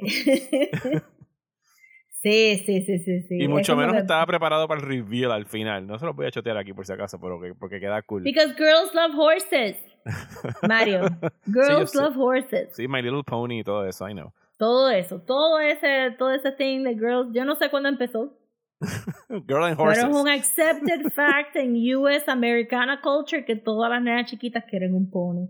entonces, este Supergirl tiene su pony que se llama Comet. For a fact, yo, este mi hermana quería un caballo en algún momento, así que I don't know what pues the fuck that is. It's something, must be genetic o algo así, como que de nuestros hunter-gatherer days. Las nenas quieren ponies to hunt.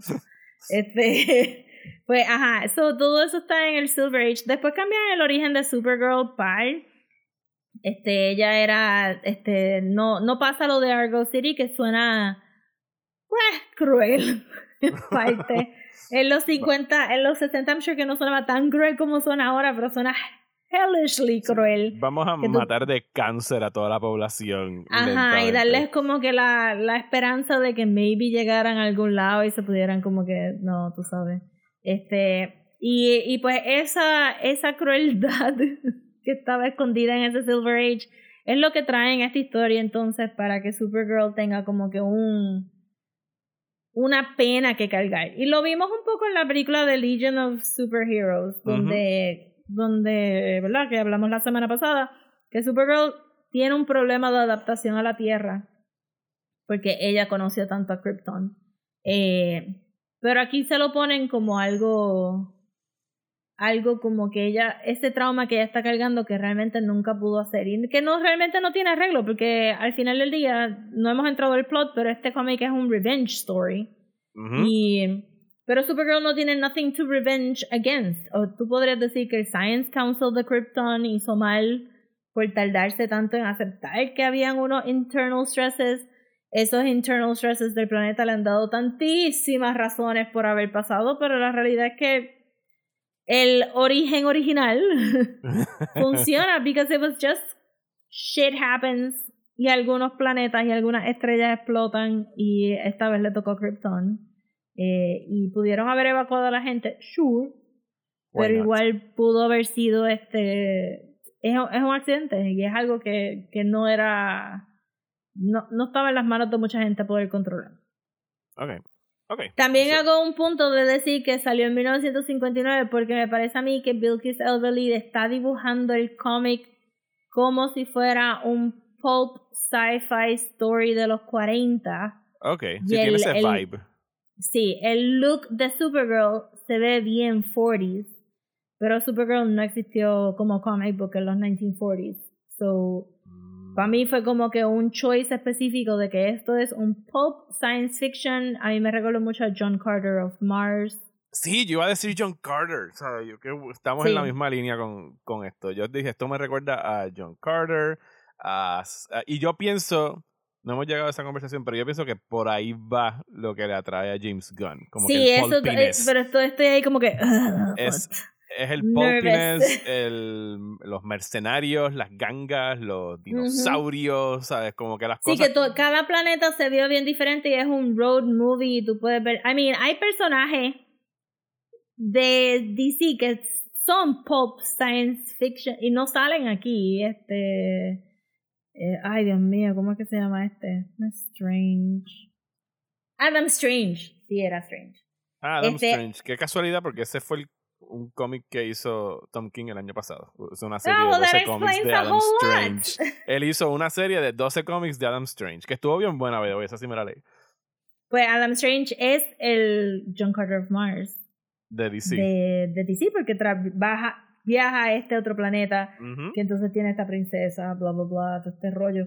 Que es el, el kid, ¿verdad? Eh, obviously yo no viví en los 40, tú no viviste en los 40, pero I'm guessing que estas historias eran bien populares porque nadie sabía nada de los planetas, todo el mundo estaba en como que fuck it, it's full of aliens y ya está como que eh, Júpiter tiene masa, vamos para ahí y como que son cosas así y creo que este cómic nos enseñó mucho de eso como que ajá, estamos viajando a través de estos planetas y cada uno se ve bien, bien diferente y tiene Star Trek y vibes pero es más dark que Star Trek so, entonces pues ahí viene el pulp. Sí, este, y, y, eso es como que el, el plot de este cómic. conocemos a Ruthie, es la narradora de, de esta historia. Y desde el principio nos está diciendo como que esto es algo que te estoy contando from my old age, ¿sabes? Como que estos son mis recuerdos de estas historias de cuando conocí a Supergirl, porque su papá, que era un rock farmer, fue asesinado. Like a literal rock farmer, no como que. Sí, sí. No, no como un sarcastic, haha, he's a rock farmer porque su farm is failing. Es como que literal habían seeds of rocks. Eh, ahí, eh, es asesinado por Krem, Uh, from the Yellow Plains, creo que era lo que era. Sí, Krem from the Yellow Plains. He, mur he murdered my illustrious, my. O sea, le tiene como 20 nombres a su cherished father, sí, a su honored y... father. Eh, y mata. el kick es que como que ajá, lo mata con este sword, el sword tiene mucho valor y es bien como el que... Sword se lo deja espetado a su padre. Y se lo deja espetado. Y esa es la espada que ella tiene para ir a buscar venganza y entonces está buscando como que algún warrior que le ayude y se topa en una barra con que Supergirl vino a janguear a este planeta en su cumpleaños 21 para poder emborracharse, porque tenía el planeta tiene un Red Sun y por ende no tiene poderes y puede beber y vivir como una persona quote unquote normal en ese planeta. Que para mí eso yo lo encontré hilarious, porque yo nunca había visto digo, no sé si es algo eh, novedoso en este cómic, pero como que uno de estos superhéroes tratando de quitarse los poderes para ir a vivir a normal life, en el caso de Superman o Supergirl, que el Red Sun es lo que los ayuda a, a ser normales. Todo el tiempo. Pero esto estuvo fun porque Supergirl usualmente se queda bien teenager. Ajá. So el hecho de que estuvieras ahí como que no, no, es 21 y por eso es que es Woman of Tomorrow, no es Girl of Tomorrow ni nada. Yes eso estuvo super nice. Este, como quieras, una persona formidable. Y lo que empieza es como que un mythic este, road movie of a story donde este porque Supergirl porque ella ve como Supergirl pelea en la barra pues entonces piensa que la puede contratar como como hired gun este y en eso aparece Creme of the of the Yellow Hills y les da una pela porque no tiene poderes. No tiene poderes, le tira, bueno, le tira flechas, que, que ajá, surprise. Sí, no es una, no es una pela bruta, les peta dos flechas y a Crypto les peta otra. Sí, que yo estuve todo el cómic muy preocupado yo estuve bien preocupado y confundido en cierto momento porque era como porque eh, cuando te hablan de Crypto la última es como que and the dog was lost because the arrows were poison y yo como que no porque que hayan matado a Crypto en este Ajá, yo también, pero eh, después cuando entremos a los nitpicks siento que el libreto pudo haber estado un poquito más tight en algunos lados para que uno no estuviera tan perdido. Lo que pasa es que los primeros son ocho issues nada más y los primeros y es después de la introducción el cómic del 2 al quiero decir cuatro, hay como tres issues que son ellos literalmente globetrotting de planeta en planeta. Sí. Y a veces en un cómic como que paramos en cinco sitios y es como que, ok, pero ¿en cuál planeta estamos ahora? Porque están persiguiendo a Krem y entonces siempre están como que están viendo lo, ¿sabes? Lo, lo que Krem dejó atrás en su gira de destrucción porque está con estos brigands y estos space pirates que están conquistando y destruyendo, y destruyendo eh, mundos. Y hay que hacer muchas sí, porque y Krem no era, todo fue bien como que causa y efecto en el sentido de pues que ajá, Supergirl tenía esta nave, ya le había puesto el autopilot y entonces en eso ataca Krem, Krem se esconde en la nave y por eso es que se va por la nave y entonces empieza todo este journey de ella slowly getting to where he's getting para luego encontrarse desde que en un planeta en específico que atacaron los brigands que estaban en otro rollo es que entonces Krem dice como que my people y entonces se va con ellos por ahí para abajo. Y eso está medio confuso sobre qué se queda en el planeta de Ruthie, qué está pasando con Crypto y... Sí, porque Krem servía a un rey que nunca vemos.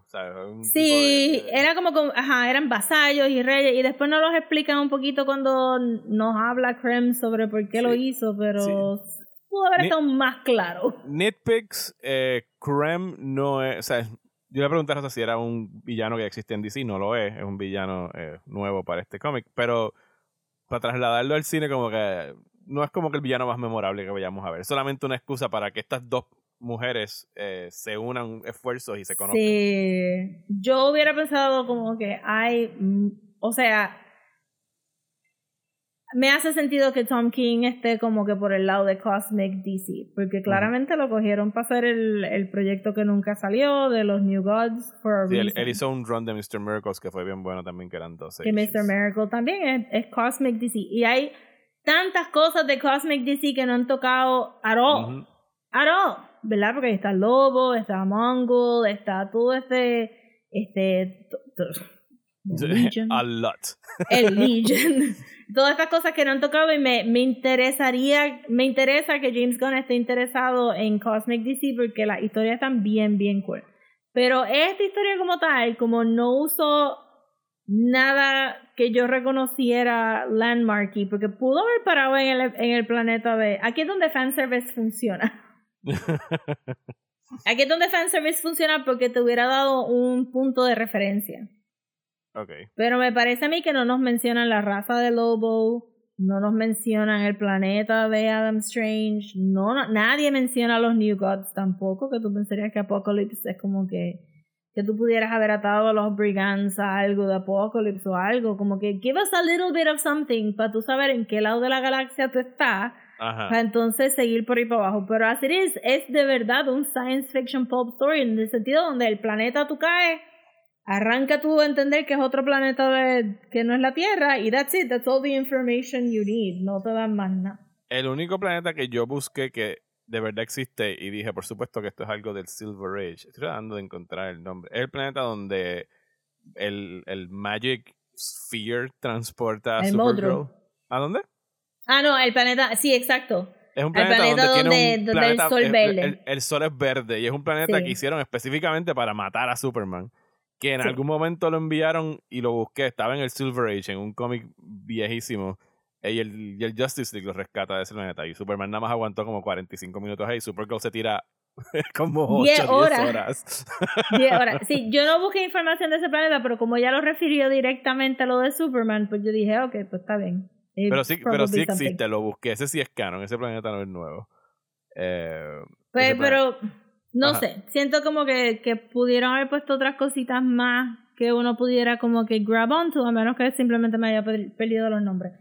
Pero entonces, este, ellas primero se montan en un autobús y ahí es donde creo que fue el issue 2 o 3, donde ella entonces todavía no tiene poderes porque no han llegado a un solar system que tiene sol, pero se encuentran con un space dragon que ella tiene que pelear y entonces ella va y pide Reds, ella le dice que todo el mundo se cagó encima cuando los pidió porque she's a cop. Ajá. Y y resulta ser que son este pastillas de Red Kryptonite. Entonces, a veces quitan todas las otras Kryptonites, a veces las vuelven a traer, pero en el Silver Age había un Rainbow of Kryptonite y cada una produce un efecto. Claro, se me olvidó ahorita. Todo esto sale en All Star Superman. So, si no han este leído nada del Silver Age, pues puede hacer referencia a Superman. Candor sí sale en All Star Superman, la, la ciudad en la botella, y ahí sí él finds eh, finds a way to work around it. Ajá. Pero la razón de que está ahí en All Star Superman es porque el chiste era que él nunca hizo nada con Candor. He really did not. Pero fíjate, ahora leyendo esto y pensando en All Star Superman y All Star Superman él lo está usando como inspiración, it makes ah, sense. Pero Superman, los Supermans va para el Silver Age. Ajá. Nadie quiere Dark Superman, todo el mundo quiere Happy Superman y el Happy Superman es el del Silver Age. Eh, entonces ella se toma el Red Pill y ahí es donde tienen la referencia a Supergirl de los 90. Esa fue una de las cosas que la pusiste en un, en un steel que escogiste, ¿verdad? Que pusiste en tu Facebook. Porque esa es mi Supergirl. Esa es la Supergirl que yo compré los issues, que salió, este, ¿verdad? Era la renovada. So, donde lo dejé en el Silver Age al principio del, del episodio, pues esa Supergirl del Silver Age se queda como la única Supergirl hasta Crisis on Infinite Earths. Ok. En Crisis on Infinite Earths, Kara se muere. Ajá. Cuando las muertes de verdad pasaban y, y contaban, porque se muere se muere este Barry Allen y se muere Supergirl de, del Silver Age. Y no había ninguna otra Supergirl. En los 80 traen este shape-shifting alien que vio el sacrificio que hizo Kara en Crisis on Infinite Earth y toma la forma de Kara. Pero el power set no es Kryptonian power set, es el power set de este shape-shifting, este, ¿verdad? Race de otro planeta. Y pues esa Supergirl se parece a Kara, pero no tiene el mismo power set. Ok. En los 90, cuando deciden que van a traer otra vez un cómic de Supergirl, Peter David, este slightly problematic Peter David, eh, toma entonces la idea de que este shapeshifting alien no tiene necesariamente, no, no cuenta como humanoide. Porque it's not human. Okay. It's a shapeshifter.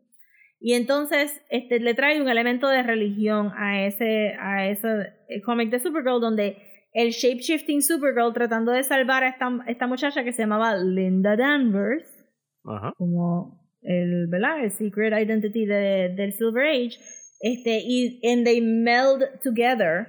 Y de momento este alien que nunca habían tenido que considerar que es un alma, tiene esta alma en turbulencia heredada de esta personita que estaba pasando por un revolut de cosas que se llama Linda Danvers. Y en ese cómic se, se ponen todos estos elementos religiosos al punto de que entonces se declara Supergirl como uno de, los, uno de los tres ángeles o uno de los cuatro ángeles. It's very complicated. La jodienda es que ella es el Angel It's of Light booky. o Fire. Sí, es bien Ajá. comic booky. En algún momento sale Dios. You know, guys, it's comics. Este, pero entonces ella, el, el- como, como no es completamente Kara, porque no lo era, y ahora está mezclado con Linda y que tenía otros rollos, pues todavía sigue siendo un shapeshifter, pero entonces es un ángel también y le salen estas alas de fuego bien bonitas. Ah, ese, era Eh, el, el- ese es el, Y entonces sí, ese es el shot de, ajá, exacto, porque es un callback a ese, a ese really, de verdad que fue un fun story. El, ese run de Supergirl de los 90 tiene un final, Ok. porque, porque esta Supergirl, eh, que no es Supergirl, porque es un, este, al final tiene todo su, su, su character arc y le dan un final bien, bien bonito donde, donde conocemos a todas las otras super en el transcurso de los 90 hay tantas Supergirls porque fuimos one million in- one million years into the future para ver esa Supergirl y tenemos pues ajá. Y todo eso de really tie it up very nicely. Antes de que los early 2000s pues trajeran una vez más a Kara Ajá. este día este el arte de Michael Turner que se murió hace tantísimos años atrás y entonces esa Kara es la que han estado tratando de reboot hasta que llegamos a Women of Tomorrow so es Kara la que Ajá. estamos viendo ahora pero por mucho tiempo no hubo Supergirl por dos décadas no hubo Supergirl Wow. que fuera no. Kara. Sí, como que. So, también me parece bien este interesante que hayan cogido esto, porque al final del día estamos viendo a Supergirl a través de los ojos de Ruthie, y la estamos viendo Ajá. como que este mythical hero que Ajá. todo el mundo conoce. Pero su origen es que nadie conocía quién era porque lo tenían encerrado en un orfanato y cosas así. Y que estamos leyendo todo esto from a very unreliable narrator. Al punto de que al final del cómic más o menos te dicen como que yo no sé por qué tú escribiste toda esa mierda, ¿sabes? Le dicen como que, como que en realidad estamos viendo una historia que no- sabemos que hay partes de verdades en ese cuento, pero que no estamos 100% claros en realidad al final de qué fue lo que de verdad pasó.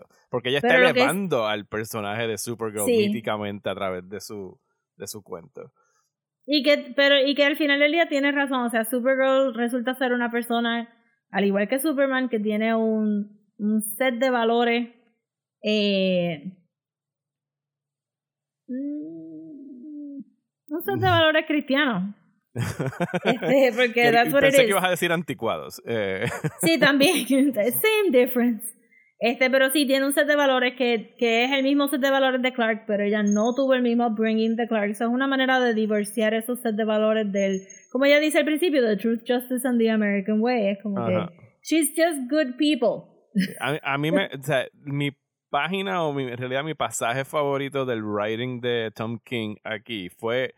Creo que es en ese cómic donde ellos visitan cinco o seis planetas, incluso se meten en uno donde Kara no deja que ella entre a ver como que los archivos de las masacres que hubo y ella sale destruida y como que toda compungida por los horrores que ha visto, que ayuda al señor a enterrar a su hija y todo eso.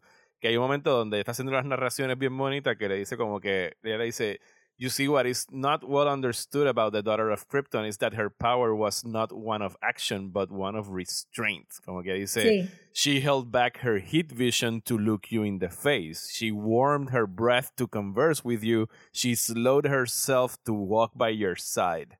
¿Sabes? Como que es alguien que en realidad es ridículamente poderoso y está todo el tiempo conteniendo ese poder to be with you y ayudarte y Sí, porque el-. El, cuando ella le enseña a Ruthie a lavarse las manos, Ajá. yo siento que fue una escena very, very pandemic.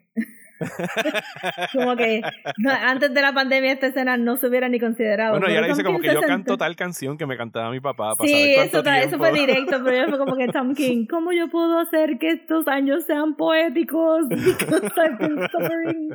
Este, que ella podría crush her hands a, a cualquier momento si se descuida. Ajá. este que es algo que te enseñ que bueno, que lo vimos lo vimos en la película de Legion of Superheroes que ella estaba tratando de tocar la pantalla del directorio del mall y lo rompe pero que es tan gentle y eso es una eso es una buena manera de, de describir a los dos a Superman y a Supergirl porque los dos están bien atados la única la única diferencia sería pues, de que Supergirl es este buena por su upbringing con su familia al igual que Clark, pero como Clark estaba tan como que it's middle America, midwestern American values, Supergirl te saca de ese ámbulo político y te dice, no, no, it's just good people values. Y good people in Krypton y good people, People in, anywhere.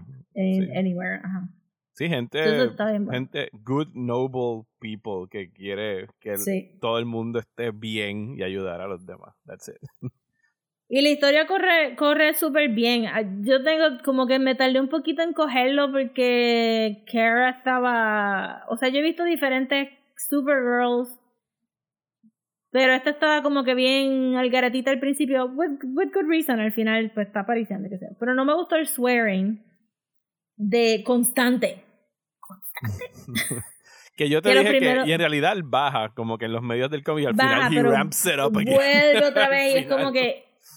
Y, y no es que no me guste que Supergirl swears, porque es una personita y puede hablar como le da la gana, pero visualmente no me gusta cuando los cómics swear, porque usualmente son símbolos y eso interrumpe mucho cómo estás leyendo. Sí, porque tienes que decir, ¿qué estás queriendo decir aquí? Shit, fuck, Ajá, motherfucker. Fuck, fucker, motherfucker, eh, exacto. So yo prefiero que se inventen un swear word que sea actual, actually readable, Sí, como porque frack, si yo tengo un Battlestar Galactica. Ajá, como frack. Porque si yo tengo que leer un speech bubble y en, esos, en ese speech bubble está cursing tres veces, ya me rompiste en la oración y tengo que pasar extra trabajo en figure out qué es lo que ella quiere decir. Y me recuerdo que esto fue un debate al principio de los early 2000s porque Frank Miller estaba escribiendo un par de cómics y entonces lo que hacían era que ponían una barra negra. Y es como que, si no puedes escribir el curse word, then don't curse. It's, primero que por un lado, it's just a word, escríbelo, pero yo sé que esto está dirigido eh, a Pues personas si está dirigido a niños, no pongas Pues no, curse don't curse, don't curse. Como que a, a mí me chocó verlo. Y, entiendo lo Sí. que tú dices de que interrumpe. Me chocó de la misma forma que me chocó todo el cursing en la adaptación de Netflix de Cowboy Bebop.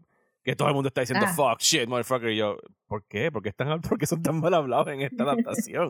o sea, como que usualmente es como que let's make it edgy, vamos a drop an F-bomb. Y es como que no, si, si no se siente. O sea, mejor usa un fuck y úsalo bien en algún momento determinado Ajá. Que estar poniéndolo ahí. O sea, usa damn o stupid o whatever. O, lo- make up a word. Ajá. Hasta SpongeBob tiene made up curse words porque pasó era fish sticks Barnacle Nico- también. y barnacles. Ajá, es como que no ve. Para no, mí Barnacle no es sin- puñeta. SpongeBob. Fish sticks de carajo. Ah, carajo. Este, sí, pero no me, no me gusta visualmente. Y si el cómic, si tu parent company, si tu business daddy no te va a dejar hablar malo.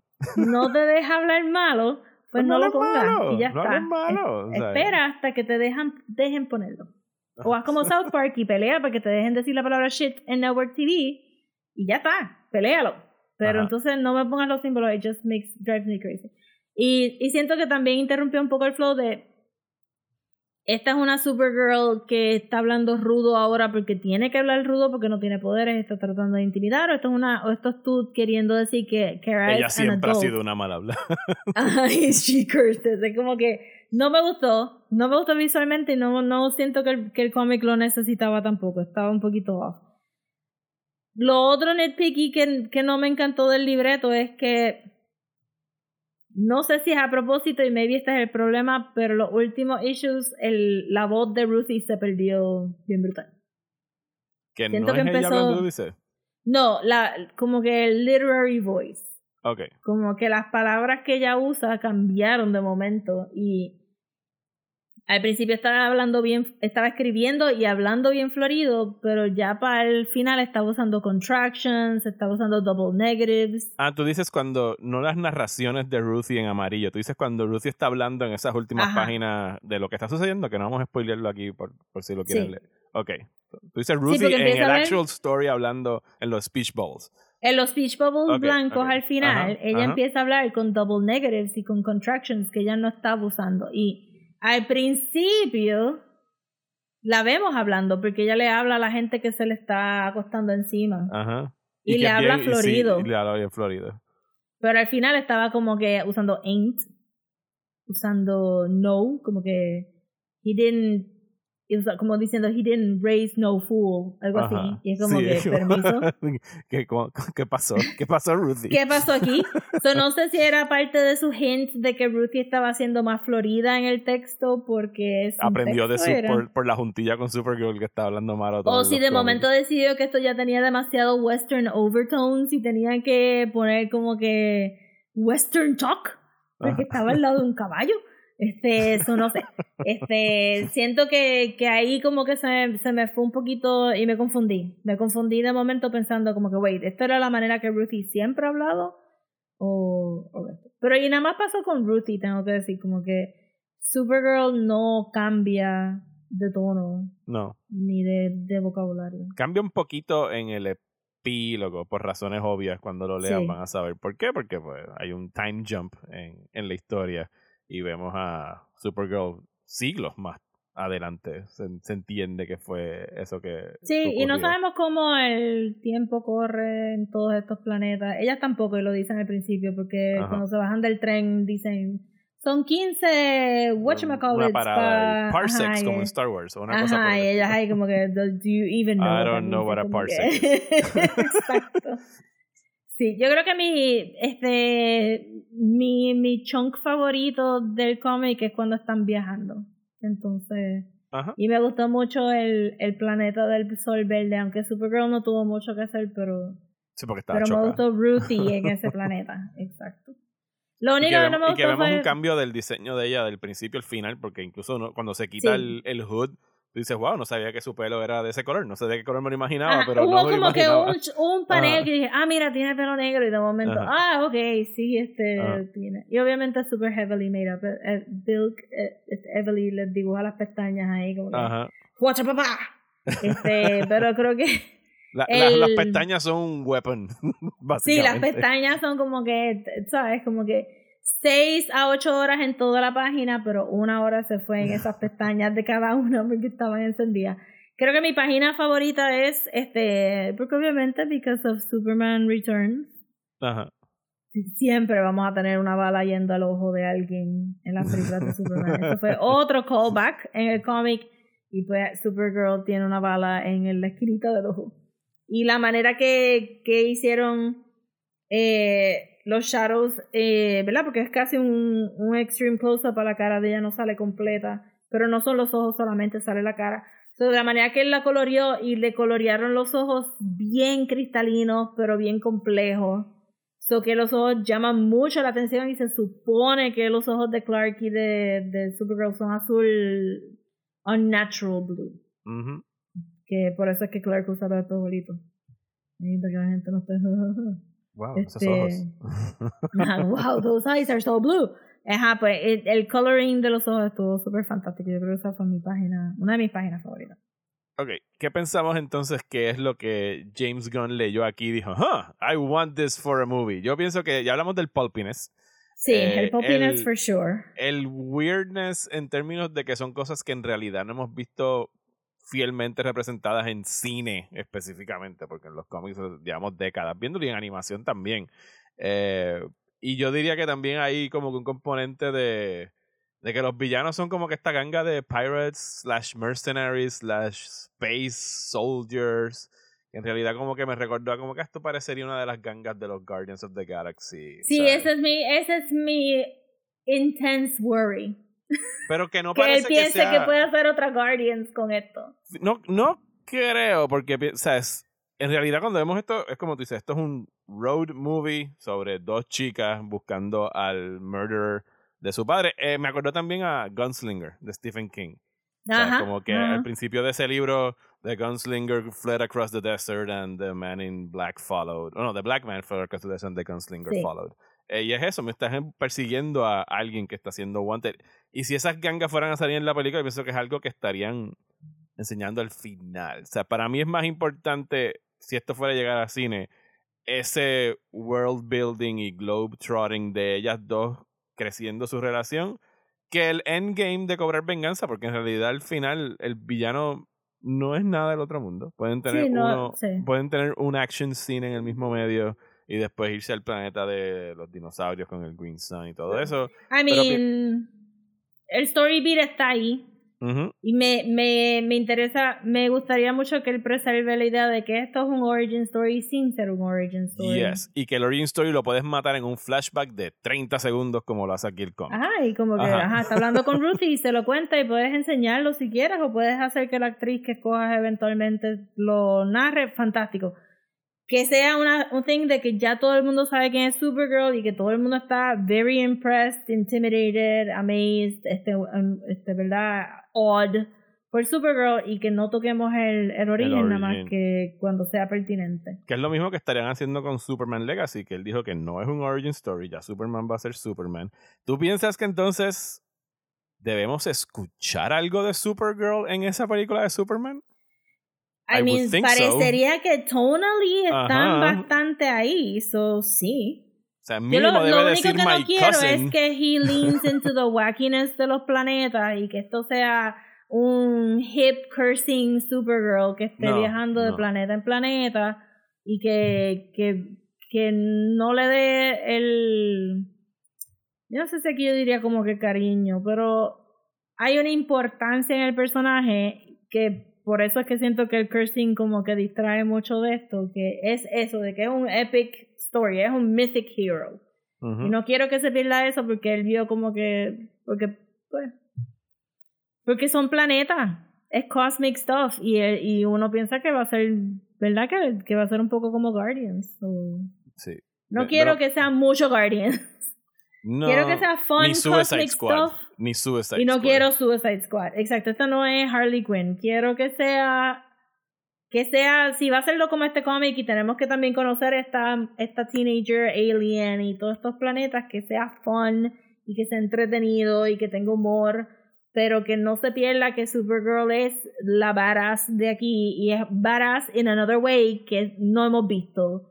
Que es being kind y being este quiero que esto sea más everything everywhere all at once y no quiero que sea Guardians of the Galaxy esa, esa es mi preocupación no quiero esto no es Peter Quill esto no es como que this is Kara Sí. que se mantenga así Sí, yo, yo leía el cómic y lo único que podía pensar en términos de película que se me asemejara era lo que ya mencionamos, que fue John Carter. eh, y que, que es una película que a mí me gustó, precisamente por su pulpiness. O sea, estuvo mal mercadeada y badly casted. Lo mejor de esa película, no sé si tú la viste.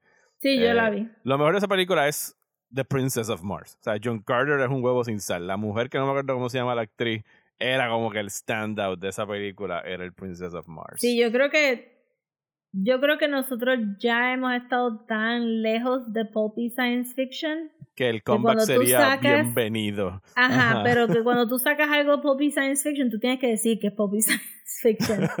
Porque no, la gente no... No sea, cómo reaccionar a eso. Es como que, what's this? Bueno, cuando yo empecé a leerlo, cuando yo empecé a leer este cómic y yo teniendo referencias y habiendo y que discutimos y vimos y hablamos de Lovecraft Country not that long ago. Ujú. Yo empecé a leerlo y me tardé como que, espérate, ¿qué está pasando aquí? What is this comic book? Ah, es un pop science. Ok, ok, amén, ya. sí, ya, ya capté, ya capté. Pero cuando te dicen science fiction, la mayoría de la gente no brinca a esto non-scientific, porque este, non-scientific adventure stories como The Time Machine, John Carter of Mars, War of the Worlds. Sí, pienso que sabiendo, o sea, habiendo leído eh, All Star Superman y habiendo leído esto ahora y los anuncios que ha hecho James Gunn, sigo estando bastante como que, I like where this is headed. ¿sabes? Por lo menos en, I mean, ese ángulo. Suena como que va a ser tan y tan y tan y tan y tan opuesto al Henry Cavill Superman. Pero no quiero un Christopher Reeve retread. No, y yo creo que eso, eso también ya lo vimos cómo puede salir mal en Superman Returns. Así que no creo que también sea algo que vayan. O sea, ya, ya existe por lo menos ese alguien en el Writer's Room diciendo como que ah, ah, Superman Returns. exacto. Se la van a enseñar. Pero, pero me gustaría sí ver, me gustaría ver esta Kara y el All Star Superman, o sea, el flavor de estos dos cómics. No necesariamente como que los specifics. Pero ajá, este es se, se ve a leguas cómo cabe esta Supergirl con ese otro Superman de All Star. Eh, no me he leído Legacy. Eh, bueno, Legacy no existe sí Ah, se llama, la película se llama Legacy. La película se, llama Superman, Birthright. Y han habido tanto y tanto y tanto y tanto y tantos cómics de Superman que I'm sure. no, pero Legacy que yo sepa no era uno. Ese es el nombre que le pusieron a la película. Eh, pues sí, estaría súper cool. Pero tengo miedo de que sea un poquito Guardian. Sí, quiero como que. I wanna know who's writing this. Sí, recuerden que hasta ahora la única que está confirmada que la escribió él y creo que la va a dirigir él es la de Superman Legacy. Todo lo demás está. Aunque fíjate, si esta fase se va a llamar Gods and Monsters y los únicos gods son Superman, Supergirl y los Green Lanterns. Y las eh, Paradise Lost están la, las Amazonas. No, pero Booster y Paradise y las Amazonas yo no las pondría en la misma. Bueno, Monster está Swamp Thing. Eh, Batman, no es ninguna de las dos, Batman no es ninguna de las dos cosas. bueno, Batman es Poppy, es Baba Monsters. Yo diría que Gods and Monsters está medio vague, pero yo pensaría que los únicos dos gods son Superman, y Supergirl. We shall así, see. Pues, entonces, no. We shall I'm hopeful. De verdad, traten de conseguirlo. Sé que me dijeron que va a, salir, va a salir otra edición. En Amazon está disponible en Kindle y Comixology right now. Ajá, go, read it. Está bueno. Y eso no, se las choteamos. O sea, hablamos como que bien por encimita. Sí. Hay muchas cosas. Also, como que, fíjate. Y para cerrar ahí. Again, está precioso. Sí, eso es lo que iba a decir. Como que fíjate, de todas las cosas, este es el que yo diría que cómprenlo en digital. Porque el cómic, los colores están tan lindos. Y el arte vale la pena poder hacer un poquito de zoom y verlo con más detenimiento. Eh, y no puedo dar fe por los bound volumes este, sin sus inner margins el, se tragan el, arte. Eh, el arte para mí va a ser como que el biggest challenge de tu poder hacerle justicia en el cine. Porque es increíble, de verdad. I mean, páguenle a ella para que haga el concept art. Eso sería lo más fácil para. no, no, no pero está bien. Digo, quién sabe, a lo mejor en James Gunn DC él sí respeta a los writers. No lo hizo en Marvel, so ¿por qué lo va a hacer aquí? Ya veremos.